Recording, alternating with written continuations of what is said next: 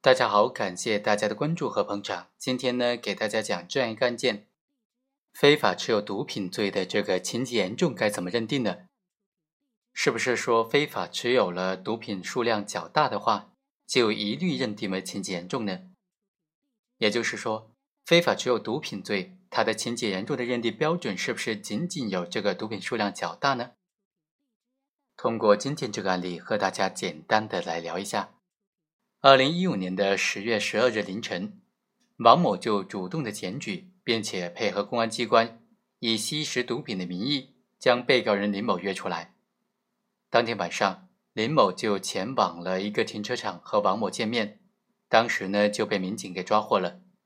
从他随身携带的物品当中查获了冰毒四十二克。林某被抓获之后，就向公安机关主动的检举，并且带领的民警前往郑某处。当天晚上呢，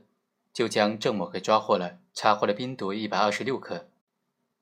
法院就以非法持有毒品罪数量较大、情节严重为由，判处林某构成非法持有毒品罪，判处了有期徒刑三年。林某就不服，他认为他持有四十二克毒品的行为不构成数量较大的行为。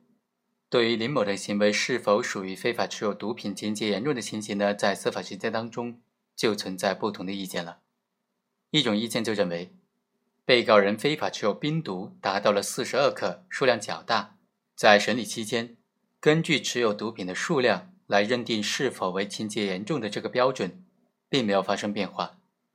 而且，相对于持有毒品五十克以上的冰毒，应当判七年以上有期徒刑。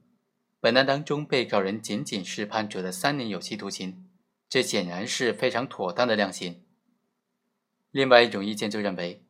被告人持有的冰毒是四十二克，在二审审理的时候，最高人民法院关于审理毒品犯罪案件适用法律若干问题的解释已经生效了，被告人并没有这个司法解释当中规定的情节严重的情形，所以呢，应当改判在三年以下有期徒刑并处罚金这个量刑。综合来看呢，我们认为第二种意见是比较恰当的。我国刑法第三百四十八条规定。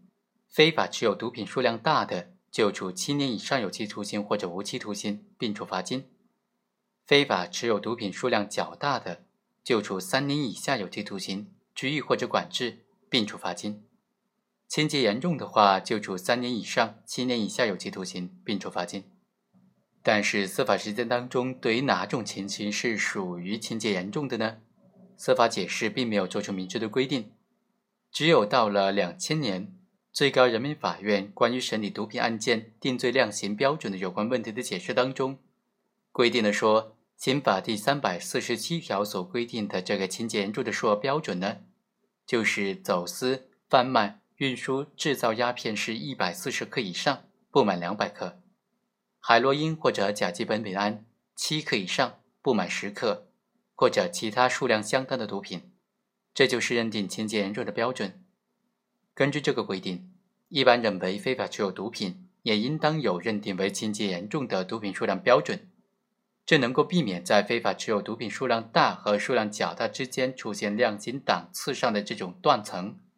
比如说，非法持有冰毒五十克就处七年以上有期徒刑，但如果非法持有毒品是四十九克，而且不属于情节严重。那么就应当在三年以下有期徒刑、拘役或者管制这个量刑幅度之内量刑，这很明显出现了量刑的断档了。但是如果冰毒数量是四十九克，认定为情节严重的话，就处三年以上七年以下有期徒刑，两者正好能够衔接。在本案当中，被告人持有冰毒四十二克就属于情节严重的情形，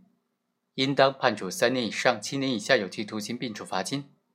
一审法院又考虑到被告人有立功、坦白等等从轻处罚的情节，所以判处了三年有期徒刑。但是到了二零一六年四月十一日，最高人民法院颁发了关于审理毒品犯罪案件适用法律若干问题的解释，这种情况就发生了变化了。这个司法解释第五条明确规定说，刑法当中规定的情节严重该怎么解释，该怎么理解。非法持有毒品达到刑法第三百四十八条或者这个司法解释规定的数量较大的标准的，而且具有下列情形之一的，就应当认定为是情节严重。